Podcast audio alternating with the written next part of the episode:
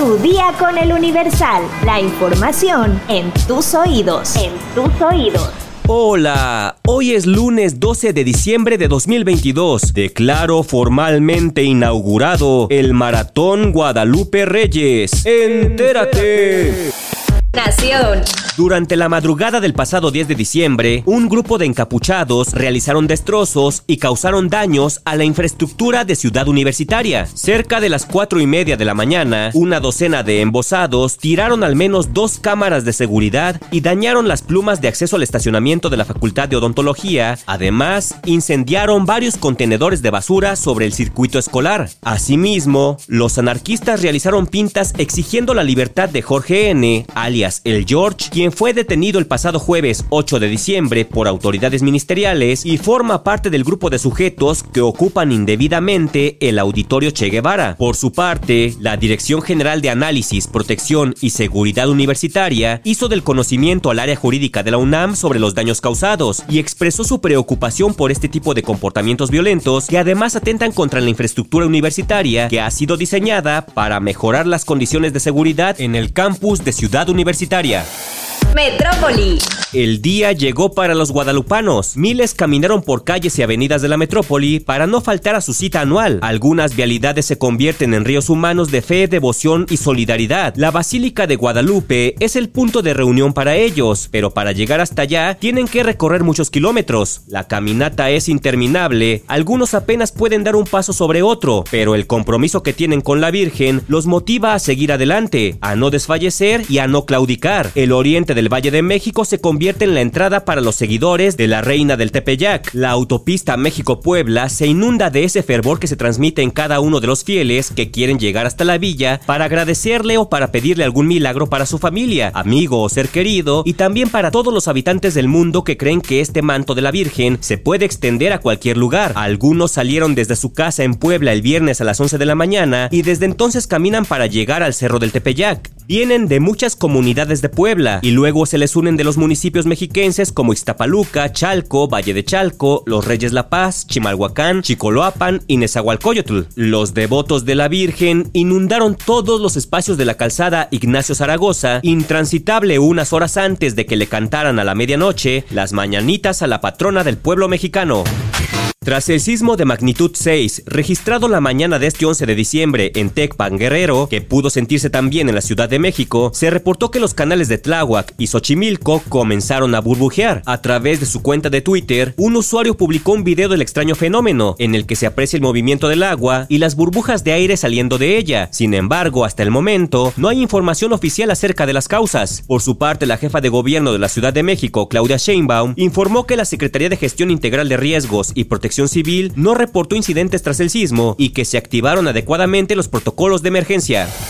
Estados.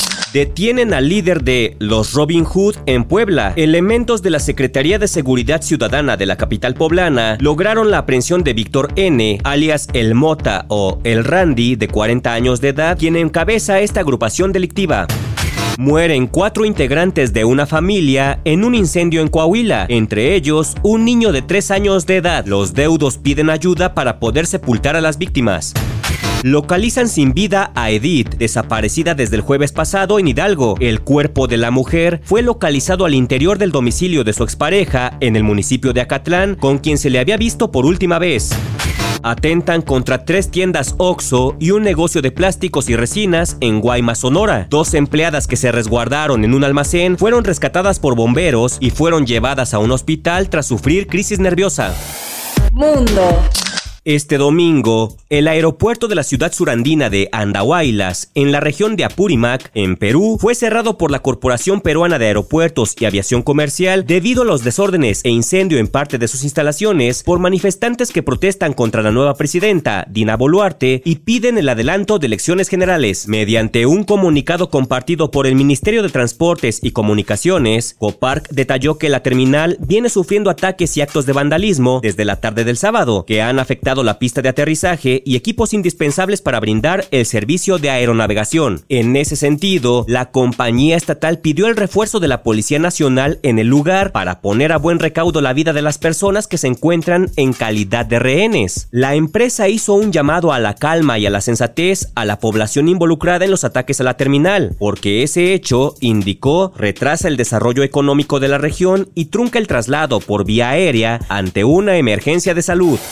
Espectáculos. Tras el caos que se desató por la visita de Bad Bunny a la Ciudad de México, debido a que muchos de sus fans se quedaron afuera del concierto que el cantante ofreció este fin de semana, a pesar de haber comprado sus entradas legalmente y por las supuestas clonaciones y falsificaciones de los boletos, ahora esos mismos fans que deseaban verlo con tanta ilusión han arremetido en su contra. Y es que lejos de la mala organización de Ticketmaster y los presuntos fraudes que se registraron, el público se ha sentido muy decepcionado por la actitud de Benito, ya que hasta hasta ahora no se ha pronunciado sobre lo que pasó, ni en contra de la empresa por el calvario que le hizo vivir a sus admiradores. A través de las redes sociales, varios usuarios han expresado su descontento. Bad Bunny está siendo duramente criticado, pues aseguran que aunque no es su responsabilidad, debería apoyar a la gente que con su dinero lo ha hecho crecer. Él va a recibir o ya recibió el dinero completito por un espectáculo que no todos los que pagaron ese dinero disfrutaron. Le serviría mucho a las víctimas que hicieron pronunciamiento público para que no traten de enterrar el caso. Fue muy grave. Sí debería mostrar su apoyo. Escribieron algunos de sus fans. Incluso algunos de sus seguidores le han pedido ayuda directamente, pero hasta el momento no ha salido a hablar al respecto. Por favor, ayuda a todos los estafados. Cientos de personas no pudieron entrar a verte aunque pagaron demasiado dinero. No te está importando la gente que no pudo verte. Ayúdalos. Compré boleto desde hace casi un año y el viernes me negaron el acceso. Estoy destrozada. Ojalá te pronuncies ante esta situación. Por favor, da un comunicado para los que tuvimos problemas y no nos dejaron entrar. Estuvimos meses esperando verte. Qué raro, ¿no? Después de semejante fraude, no entiendo por qué Bad Bunny no ha fijado una postura. Parece que el conejo prefirió esconderse en su madriguera. Al cabo, él ya cobró. ¿Sabes por qué no debes llevar tu celular en el soporte de la moto? Descúbrelo en nuestra sección autopistas en eluniversal.com.mx y no es porque te lo vayan a robar. Ya estás informado, pero sigue todas las redes sociales de El Universal para estar actualizado. Comparte este podcast y mañana no te olvides de empezar tu día. Tu, día, con, El Universal. Tu día con el Universal. La información en tus oídos. En tus oídos.